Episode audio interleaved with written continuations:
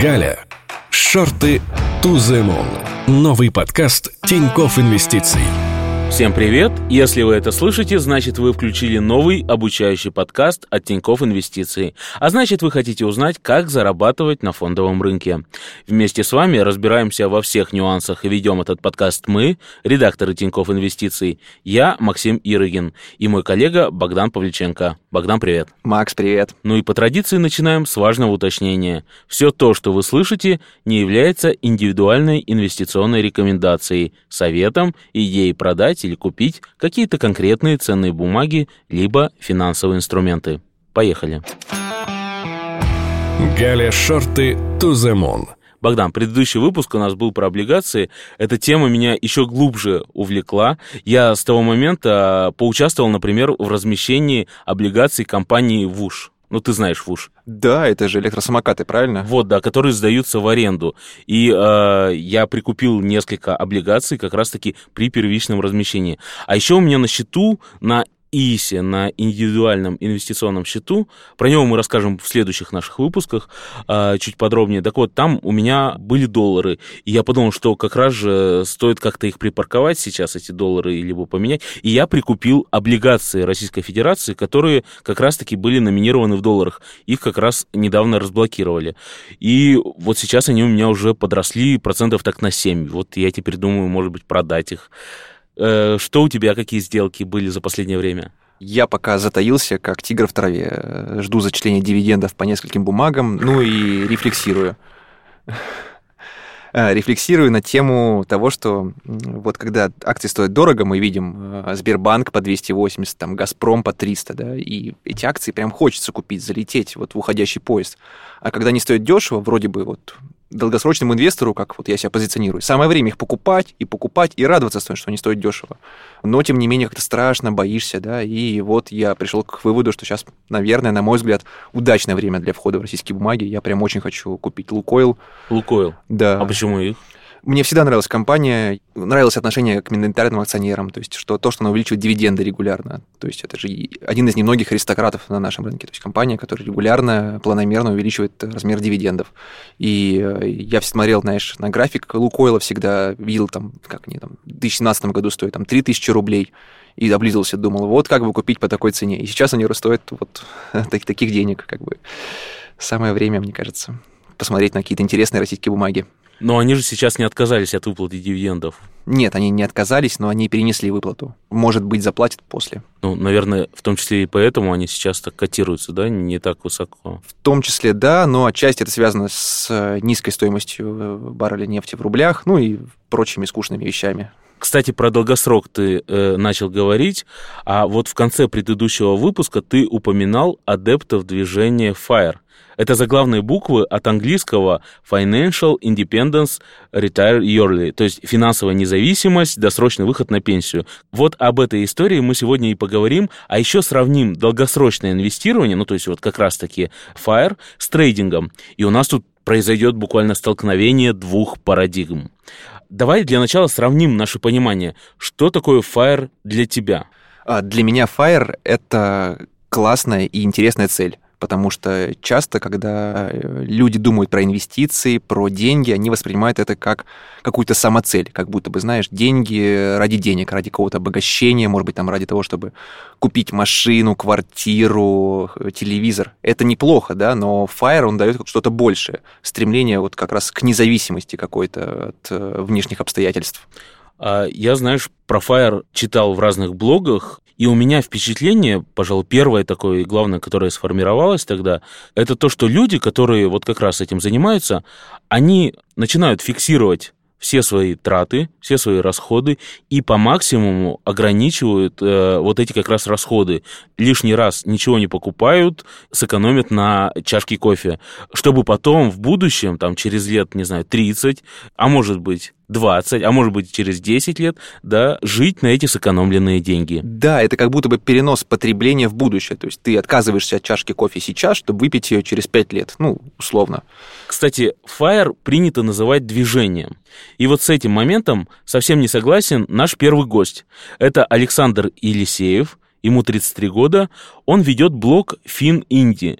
Он в Пульсе и на других площадках есть. Работает он инженером геоданных. Собственно, благодаря этой работе он и смог сформировать свой капитал.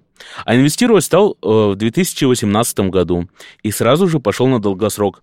И вот Александр не согласен, что Fire — это движение. Для него это совсем другое. Я вот все-таки считаю, что это не движение, а вот философия или образ жизни, да, к нему как бы не присоединяешься в раз, ты вот тратил, тратил, тратил, там, жил на широкую ногу, а потом раз и присоединился к движению. Ну, нет, такого, конечно же, не было. Я, мне кажется, с этим люди как рождаются, да, это как вот какое-то врожденное качество. Вот э, в Швеции есть же понятие лагом, образ жизни, при котором ты считаешь, что вот есть достаточно какой-то уровень, и ты его стараешься придерживаться. И оно как-то вот э, так же получается. То есть я 10 лет назад, я даже не знал о том, что существует там какой-то там fire, и что есть люди, которые там что-то считают и так далее, но при этом жил этим образом жизни, не задумывался даже об этом. То есть это какое-то вот врожденное качество, наверное, может быть оно у кого-то приобретается, но у меня с этим проблем сразу не было. То есть э, всегда хотелось вот, чтобы доходы превышали расходы и жить как-то посредством, и чтобы еще и оставалось. Когда наши доходы начали резко расти,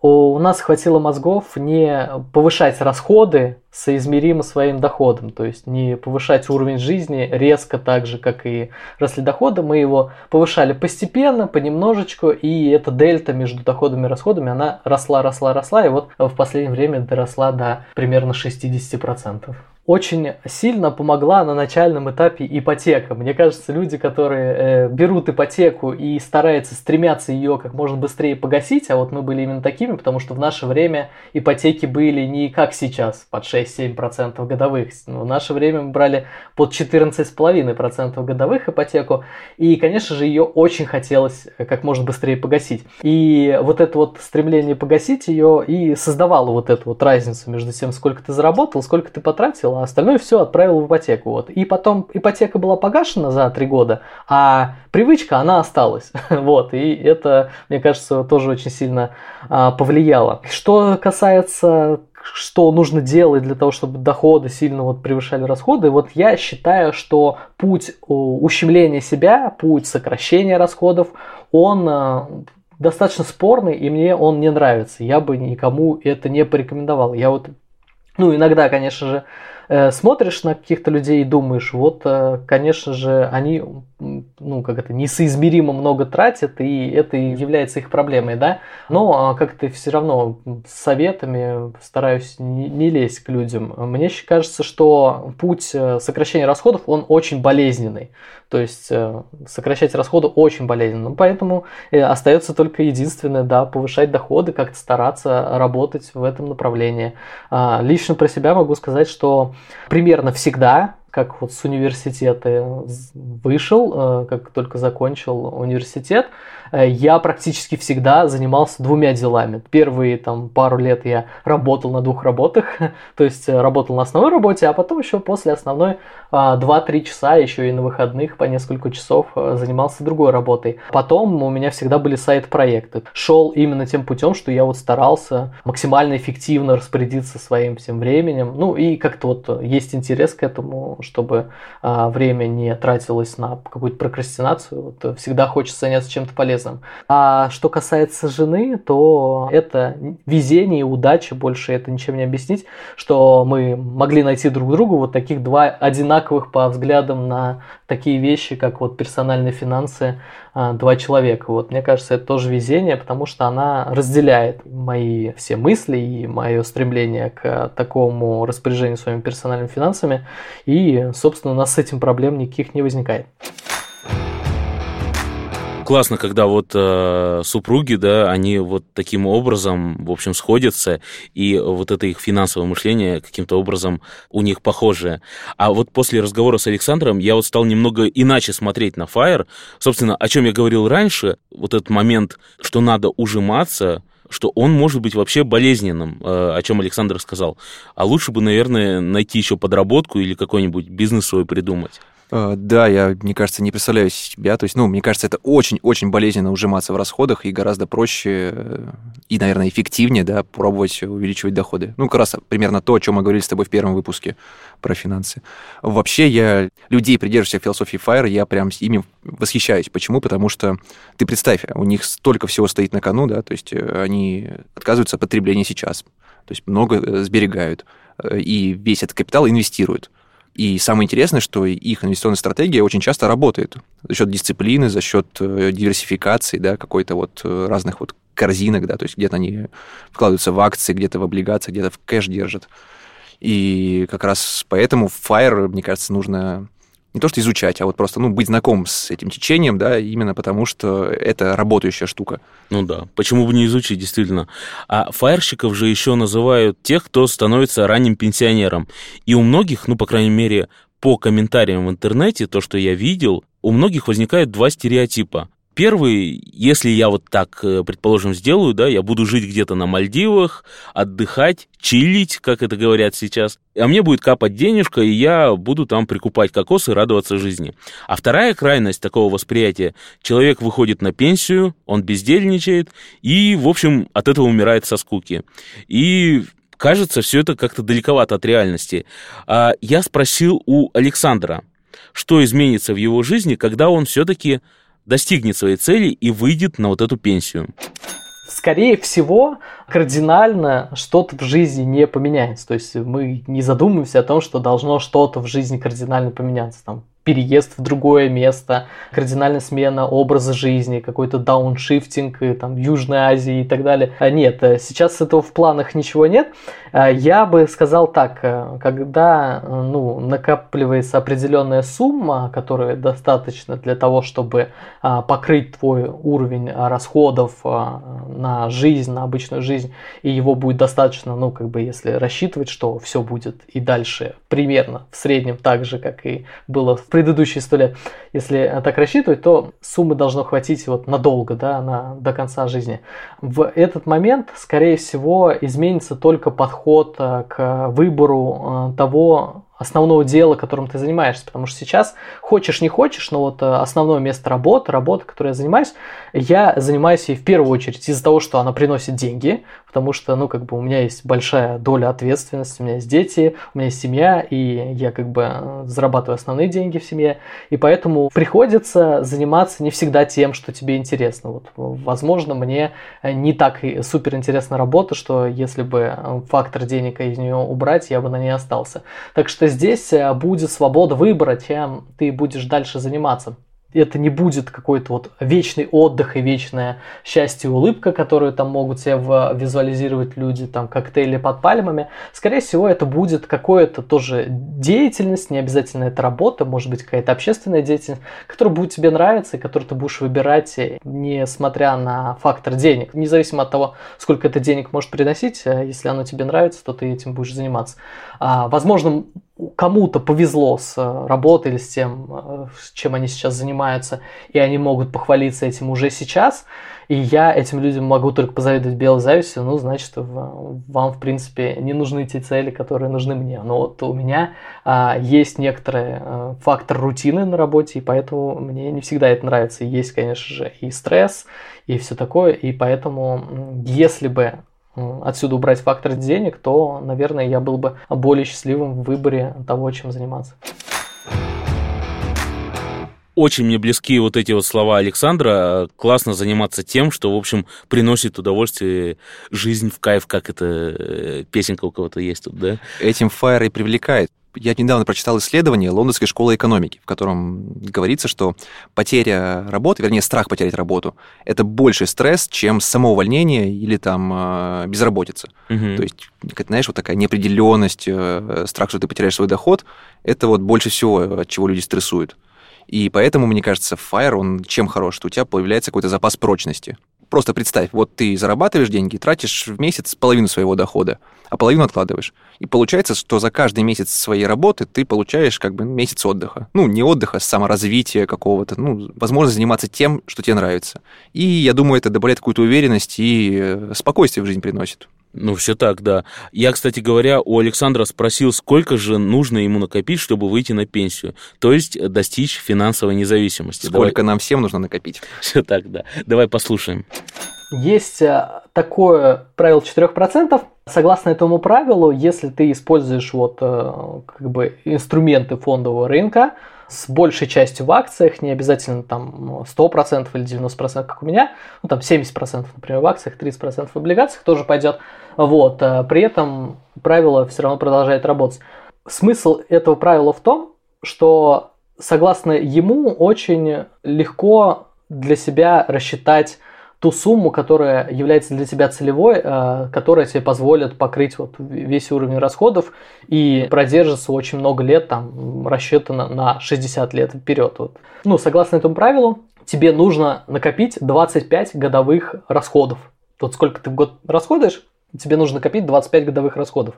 Мы как бы в России не привыкли считать годовыми расходами, мы привыкли считать, сколько мы в месяц тратим. Вот, соответственно, 25 лет это 300 ежемесячных расходов. То есть э, я что коплю? Я коплю 300 ежемесячных расходов. Вот, эти расходы, они, ну, из-за инфляции и из-за, может быть, изменения уровня жизни, они могут быть разными. И сейчас они такие, а через несколько лет они могут быть другими. А, так что я, в принципе, просто сверяю часы, вот сколько я накопил, а, как близко я к целевой своей сумме. А, просто а, беру там ежемесячные расходы за последние там, 3-4 месяца, чтобы вот среднюю какую-то выявить, и умножаю ее на 300, да, и получаю вот ту сумму, которая нужна. Я сравниваю то, что у меня есть сейчас, с тем, что нужно, и понимаю, насколько я далеко от этой цифры. Вот, то есть, как я действую. Поэтому, а когда задают вопрос, а сколько денег тебе нужно накопить, очень сложно на него ответить. А, гораздо проще ответить, я коплю 300 ежемесячных расходов. Ну вот 300 расходов ежемесячных в случае Александра – это, как он сказал, 120 тысяч рублей в месяц, а значит, он копит 36 миллионов рублей. Да, и такой капитал, получается, позволит ему ежегодно извлекать 4%. 4% в данном случае – это 120 тысяч рублей, его ежемесячные расходы. Да, но это извлекать уже непосредственно после того, как он выйдет, собственно, на пенсию, да? да, как вот это вот будет его финансовая независимость. На свою пенсию, да. И смотри, может быть, надо пояснить, откуда берутся 4%.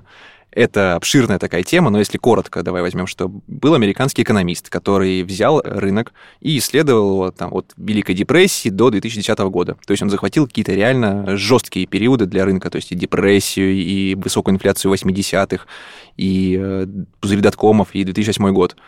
И пришел к чему? Что портфель, который состоит из облигаций и акций, если акций, положим, будет больше половины, то этот портфель позволяет безболезненно доставать оттуда 4% в год. И получается такой вечный двигатель, который восстанавливается. Ну, давай вспомним классический фаер. У тебя около года лежит в наличных, часть денег лежит в облигациях и часть в акциях. Соответственно, ты достаешь каждый раз, там, продаешь какие-то либо акции, либо облигации, пополняешь запас наличных, это 4% как раз, которые уходят наличные. А остальное э, это купонами тебе приходит и дивидендами с акций. То есть, еще раз, я 4% вынимаю, 96% с помощью купонов и дивидендов, они возвращают те самые 4%, которые я и забрал. Да, в теории все так. На длинном горизонте так и работает, что твой портфель всегда там э, позволяет тебе достать 4%. Более того, я читал истории, когда люди, выйдя на пенсию, они не только там доставали и тратили какие-то деньги, но их портфель еще и рос при этом за счет того, что они проводили грамотную ребалансировку. То есть в кризисы продавали облигации и покупали на них акции, которые потом отрастали. То есть выходили не только в ноль, но и в плюс даже. Ну и в плюс, да. Но, конечно, надо сказать, что такая штука, она работает только на длинном горизонте. И там в отдельные года портфель может и э, просесть. Но вообще, на примере Александра, 36 миллионов рублей. Для меня это огромные деньги. И тут точно такую сумму вот те накопления нужно как-то инвестировать с умом.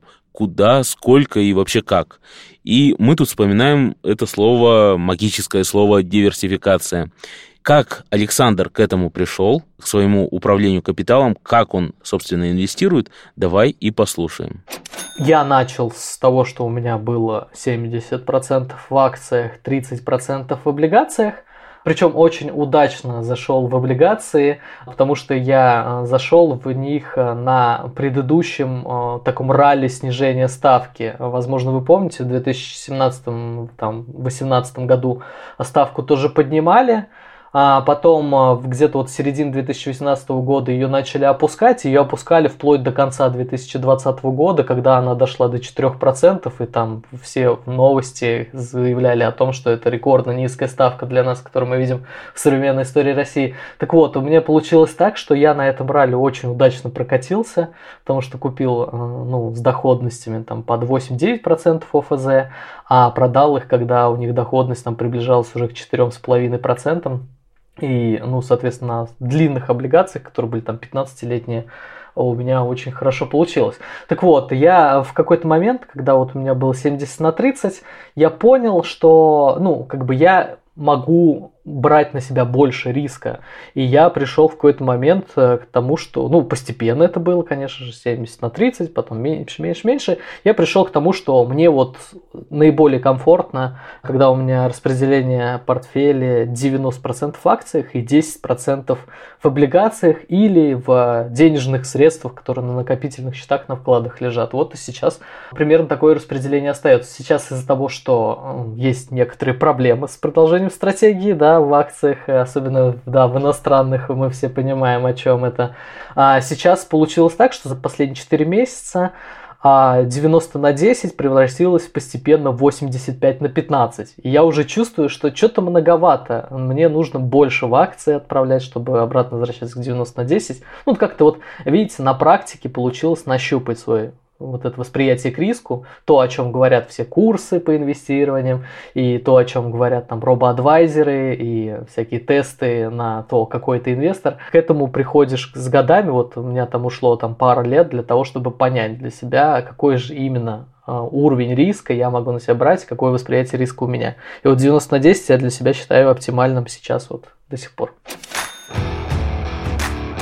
удивительно большая доля в акциях для такого солидного портфеля. Ты считаешь, что нужно меньше? Или? Я не считаю, что нужно меньше. Я завидую тому, что он смог на таких деньгах, на таком капитале нащупать э, настолько комфортное соотношение для себя.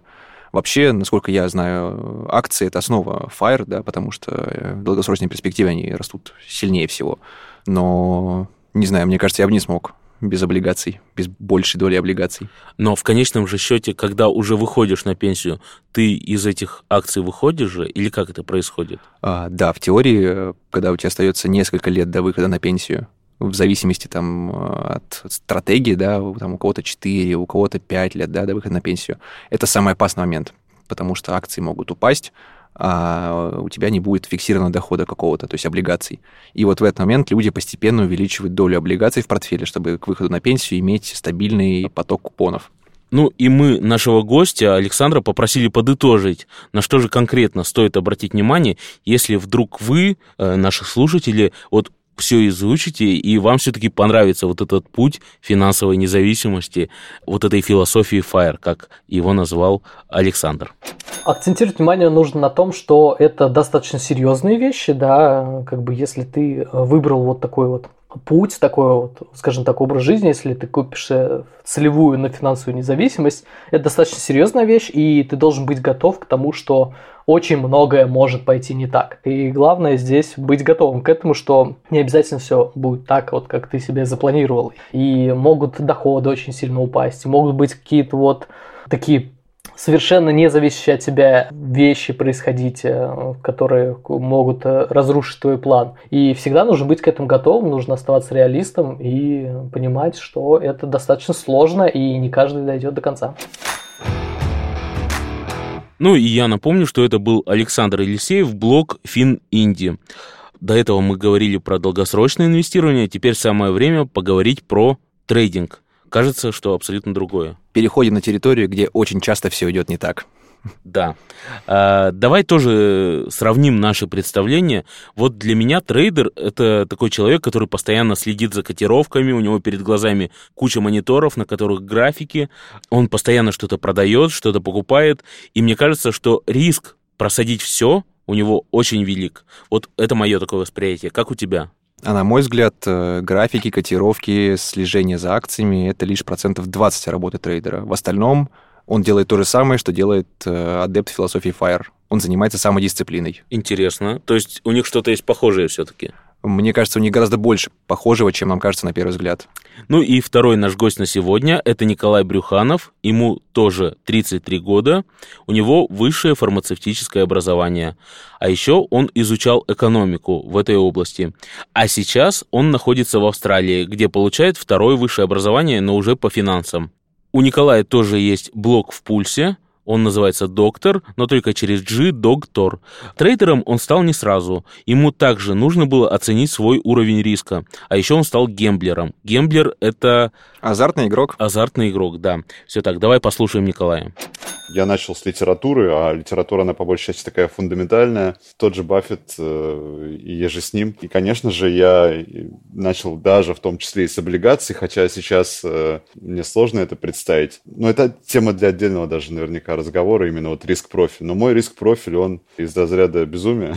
И, собственно, я сейчас его плоды пожинаю, но, тем не менее, я его не планирую менять, потому что я считаю, что торговать надо так, как тебе именно по душе. Кроме таких э, облигаций, я также котировал потому что я считал, что портфель должен быть максимально диверсифицирован, что, конечно же, до сих пор мне видится неоспоримо верным, но не таким интересным, как то, чем я занимаюсь.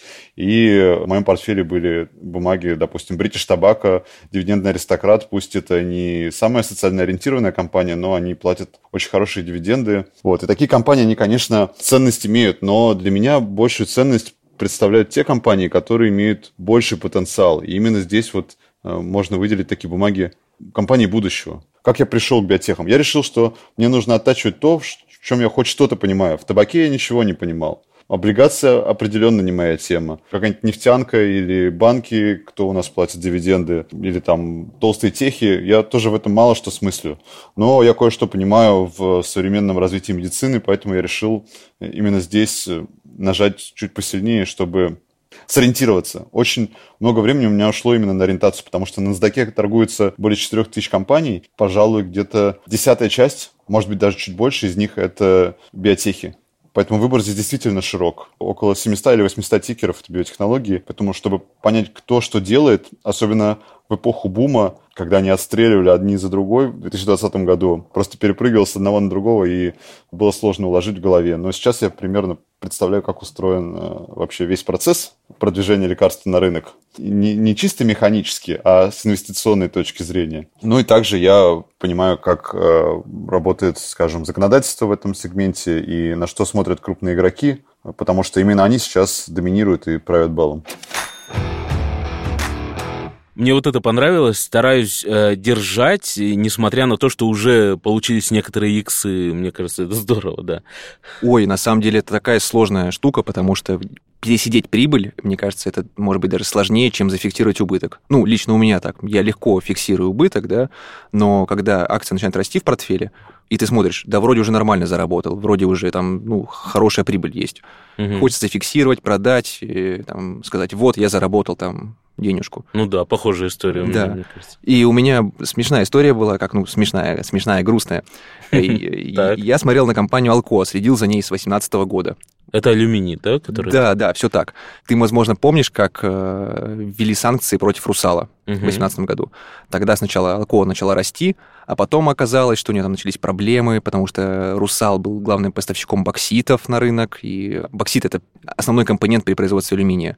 Поэтому Алкоа стал испытывать проблемы с бокситами, да, потом у нее начались проблемы со стоимостью электроэнергии, и в целом, в общем, компания улетела на дно и падала до 2020 года. Где я купил ее? Я купил ее где-то по 14 долларов.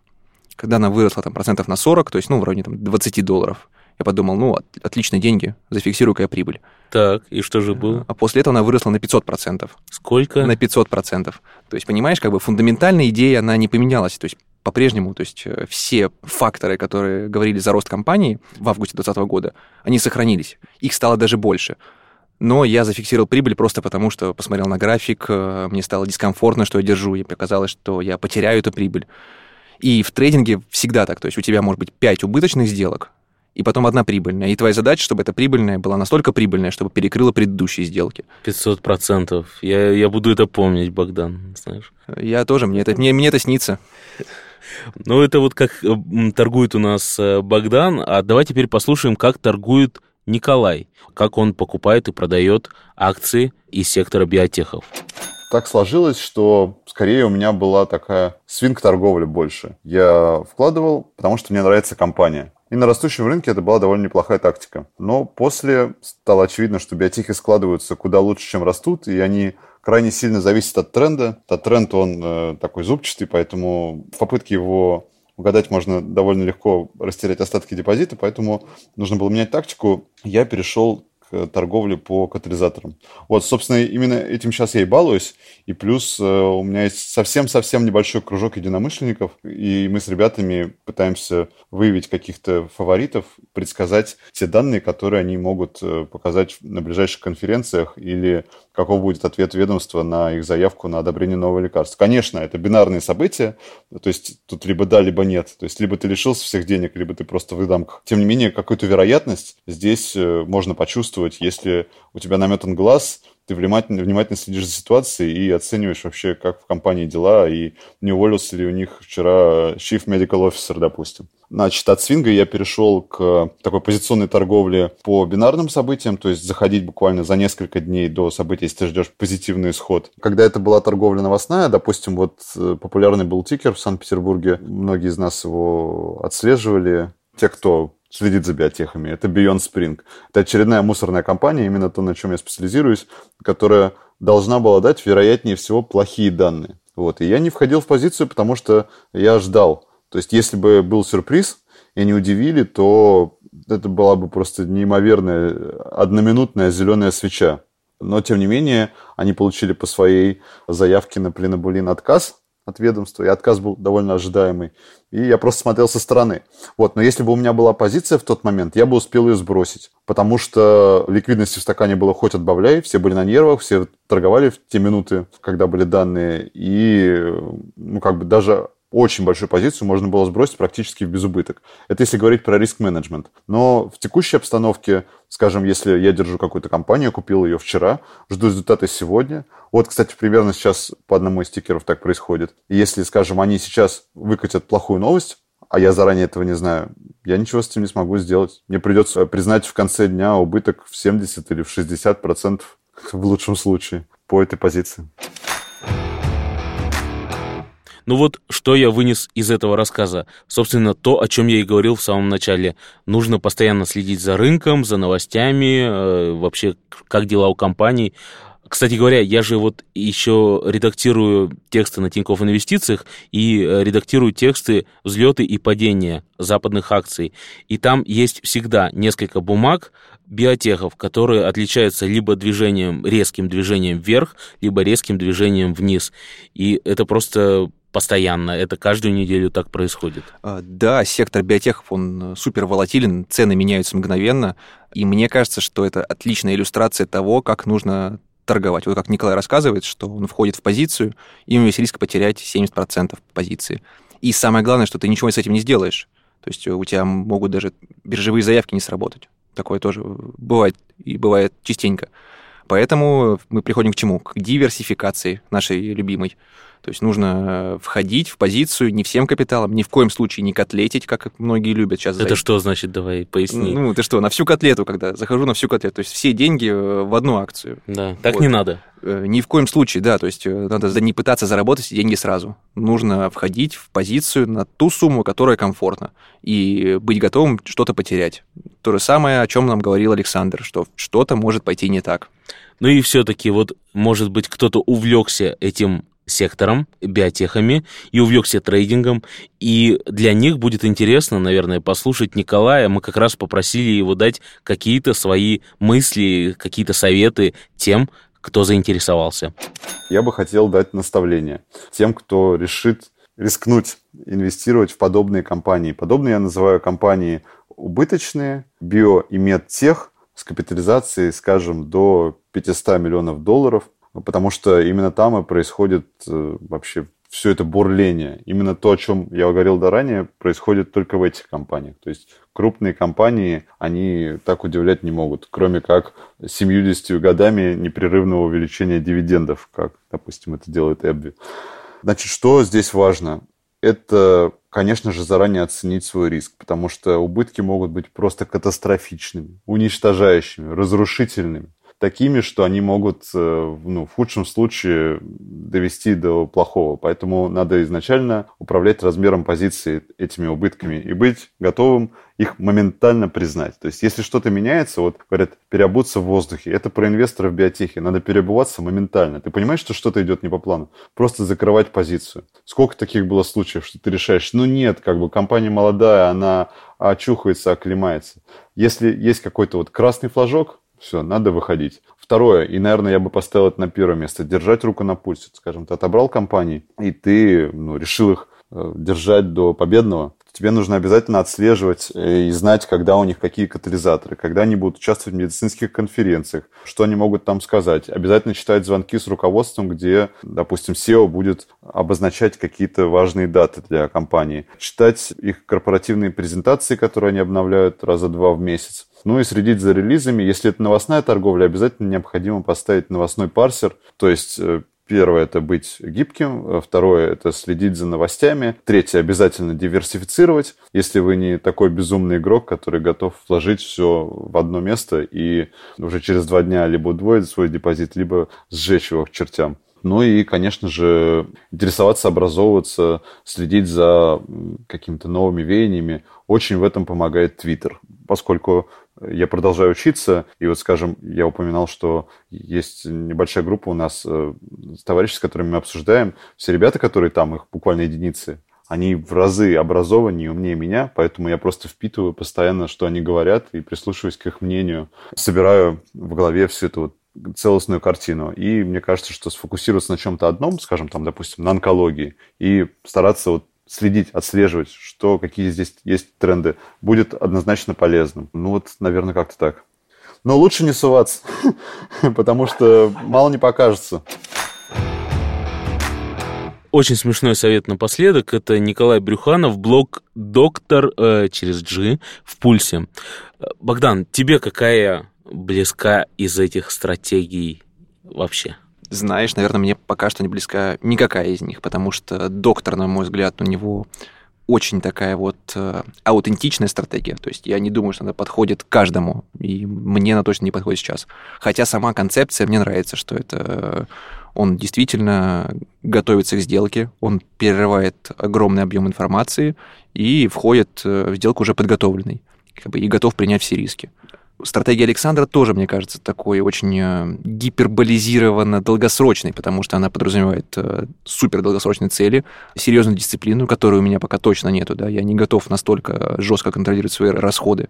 Пока мои доходы не увеличиваются, я не готов как-то ужимать свои расходы. И, возможно, я к этому приду попозже. Но он же и говорит, что не надо ужиматься, что надо как раз-таки действовать, инвестировать из тех э, доходов, которые у тебя есть. Я так и делаю, да, так и делаю. Просто я пока не готов э, сказать точно, что вот этот капитал, он э, на старость. Не трогай это на Новый может, год. Это, может быть, это у тебя такой просто барьер психологический. Ты хочешь поговорить об этом? Э, вполне возможно, да. Долгосрочные цели меня пугают.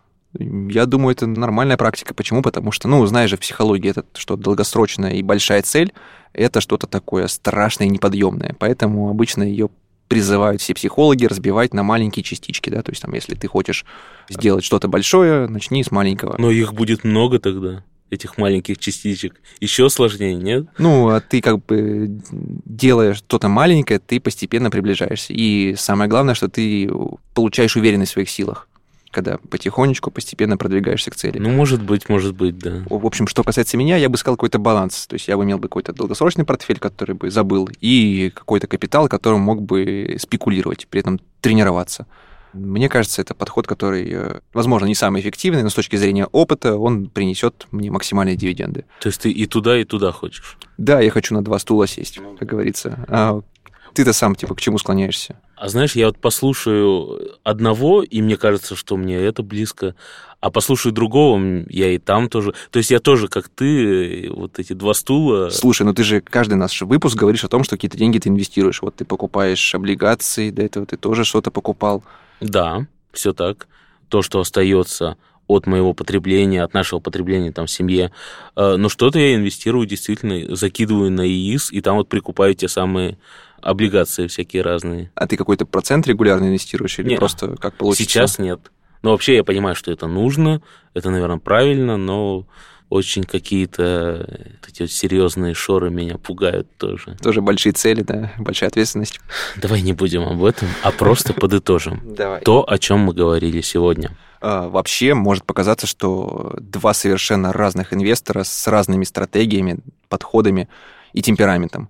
Но самое главное, вот что вот лично я понял из их историй, что очень важно нащупать, причем не, не прочитать в книжке, да, а нащупать каким-то вот опытным путем, эмпирическим, как говорится, да, свой риск-профиль. То есть, что тебе комфортно. Вот кому-то вот комфортно, да, идти к цели своей, да, держа там весь капитал в акциях. А кому-то комфортно спекулировать, там, совершая сделки длительностью там, ну, час от силы, да, максимум, там, ну, день-два, в общем, ну, краткосрочные сделки. Ну и, собственно, получать удовольствие от этого всего, это и поможет.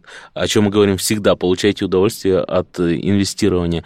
Диверсификация, уже в какой раз мы это слово произносим, и это важно акцентировать. Не нужно класть яйца в одну корзину. Никогда так не делайте. Даже если вы трейдер, который как бы кажется, что вот вы должны там все деньги поставить на идею и быть неуверены. Ни в коем случае. Всегда контролируйте размер позиции, всегда ограничивайте риски и э, не пытайтесь заработать все деньги мира. А еще о чем мы хотели сказать, наверное, про специализацию. Вот на примере Николая, да, он специализируется на одной лишь отрасли.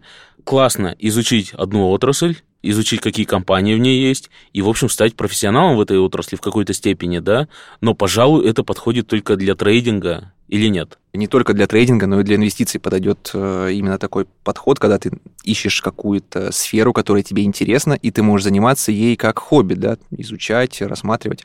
Не знаю, кому-то интересны автомобили, например. Ты про себя, пожалуй. Возможно. Так. Э, Смысл в чем, что если ты разбираешься, как работает автомобиль, в чем его устройство, какие там есть э, узлы и агрегаты, ты можешь быстрее понять, какое новшество автомобильной компании принесет ей лидерство на рынке, за счет чего она сможет увеличить долю рынка, да. И так работает, я думаю, во всем, да, вот э, как Николай инвестирует в биотехи, он понимает, во что он вкладывает. Мне кажется, это можно изучить тоже как хобби, то есть не обязательно в это погружаться с головой. У нас есть замечательный курс, как инвестировать э, в биотехи как раз за авторством э, Николая Доктора. И он как раз показывает все стадии э, инвестиционного решения, как выбрать компанию, то есть от того, как она попала на твой радар, как оценить рынок, как оценить потенциал продукта и э, как ее купить. Так что советуем всем прочитать этот курс в Академии инвестиций, чтобы также бодро инвестировать в биотехи. Ну и давай в конце также обратимся к твоей регулярной рубрике. Это книга, которую ты советуешь прочитать. А, Было непросто выбрать книгу, которая подойдет как инвесторам, так и трейдерам. И главное, чтобы она была интересна и новичкам, и опытным игрокам на рынке. Ну и что это? Это книга Александра Силаева «Деньги без дураков». Так. Это наш автор, он, если я не ошибаюсь, он был долгое время профессором философии в Красноярском университете, а потом ушел в трейдинг, причем в алготрейдинг. И в книге он пишет об инвестициях э, как бы без прикрас. Он сначала дает немножко пессимизма о том, что такое инвестиции, говорит о рисках, и как бы показывает, за счет чего ты можешь заработать. То есть говорит в том числе о преимуществах, да, о подходе системном, о контроле рисков. И я думаю, что это будет полезно э, инвестору на любой стадии его развития. Читайте курс, читайте книгу, ну и подписывайтесь на телеграм-канал Тинькофф Инвестиции. Всем пока. Пока. Галя. Шорты moon. Новый подкаст Тинькофф Инвестиций.